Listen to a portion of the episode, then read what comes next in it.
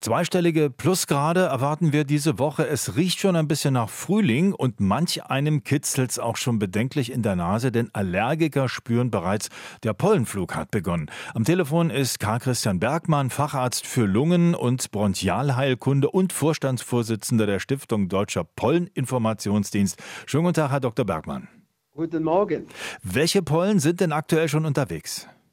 Aktuell sind die Haselnusspollen unterwegs und zum Teil die Erlenpollen.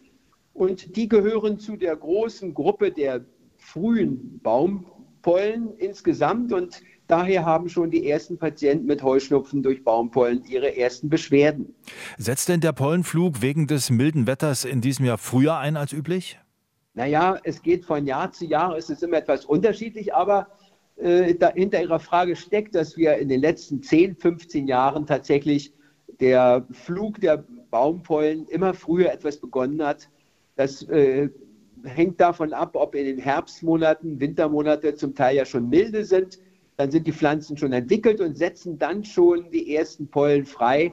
Und das ist eben früher als etwa vor 20 Jahren. Also kann man auch sagen, eine, eine Folgewirkung des Klimawandels. Ja, das ist korrekt. So sehen wir das auch an. Weltweit sehen die Forscher das als, äh, eben als eine Folge des Klimawandels an. Das ist in allen anderen europäischen Staaten auch der Fall und auch in den USA. Jetzt haben wir über die zeitlichen Verschiebungen gesprochen. Verändern sich die Pollen auch? Ja, da gibt es zwei Arten der Veränderung. Das eine ist die Frage, äh, haben wir mehr Pollen in der Luft? Also zum Beispiel in Berlin. Das schwankt, wie gesagt, von Jahr zu Jahr, aber sehen wir mal, nehmen wir mal die Birke mit den wichtigsten oder die Gräser, dann hat auch die Menge an Pollen, die wir in der Luft haben, hat zugenommen. Und dann gibt es noch einen zweiten Aspekt, was ist mit den Pollen selbst? da müssen wir feststellen, dass Pollen, die in einer Großstadt fliegen, in Abhängigkeit von der Luftschad, von Luftschadstoffen, insbesondere Feinstaub und Stickoxid, dann auch nochmal ihre Allergenität verändern. Das heißt, sie werden aggressiver. Wie sieht das in Brandenburg aus, wo ja nicht so eine Bevölkerungsdichte herrscht? Also in Brandenburg selbst mit niedriger Bevölkerungsdichte haben wir etwas weniger Leute, die darunter leiden insgesamt. Die Pollen sind äh, auf dem Lande etwas weniger auch allergen. Also sie wirken sie führen äh, zu geringeren Beschwerden, als es beispielsweise in der Stadt ist. Kann man denn jetzt schon voraussagen, wie die bevorstehende Pollensaison ausfällt? Ja, das hängt natürlich ganz von dem Wetter ab. Und Sie wissen, wir haben von dem Wetter können wir immer nur so drei, vier Tage wirklich vorhersagen. Aber äh, wir werden annehmen können, dass wir wieder eine, eine ziemlich hohe Menge an Haselnusspollen haben und die Erlen werden auch wieder verstärkt da sein. Die Birke wird viel sein und die Gräser sind ja sehr konstant.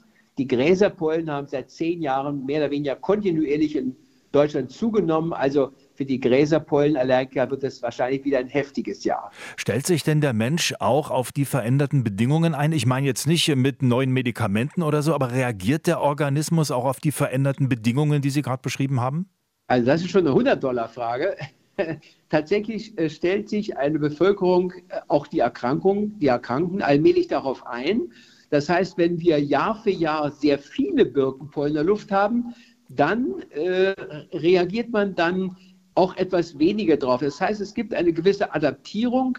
Also schauen wir jetzt mal nach Helsinki, wo nochmal das drei- bis vierfache an Birkenpollen in der Luft ist. Dann brauchen die Menschen dort eine höhere Birkenpollenzahl in der Luft, um zu reagieren, als wir hier in Berlin. Also es gibt Adaptierungen. Das Gut, ist richtig. Das ist ja schon mal eine gute Nachricht, aber vielleicht will man ja nun nicht darauf warten, bis man sich völlig irgendwie angepasst hat und ja. braucht dann mal doch ein ordentliches Nasenspray. Also wozu raten Sie da?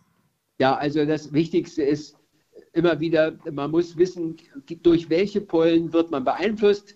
Da hilft also ein Gang zum Allergologen, ein, ein Hauttest hilft da oder eine Blutuntersuchung. Wenn man weiß, welche Pollen sind für mich äh, wichtig, dann gibt es sehr gute ja, Vorhersagen, die Vorhersage von dem Deutschen Wetterdienst und auch unsere Stiftung hat eine wöchentliche Vorhersage, die man äh, kostenlos bekommen kann aufs, aufs Handy oder auf der, als E-Mail barbora.werchern und dann at ja. Und es gibt zwei sehr gute Apps in Deutschland. Die eine heißt Husteblume von der Technikerkrankenkasse und die andere heißt Pollen App 5.0. Da findet man die Vorhersage und dort kann man eingeben, welche Symptome hat man und welche Medikamente. Ja. Und dann bekommt man sogar eine Empfehlung, was man selber machen sollte Gut. mit Medikamenten. Danke herzlich. Das war Dr. Karl Christian Bergmann, Facharzt für Lungen- und Bronchialheilkunde und Vorstandschef der Stiftung Deutscher Polleninformationsdienst. RBB 24 Inforadio vom Rundfunk Berlin-Brandenburg.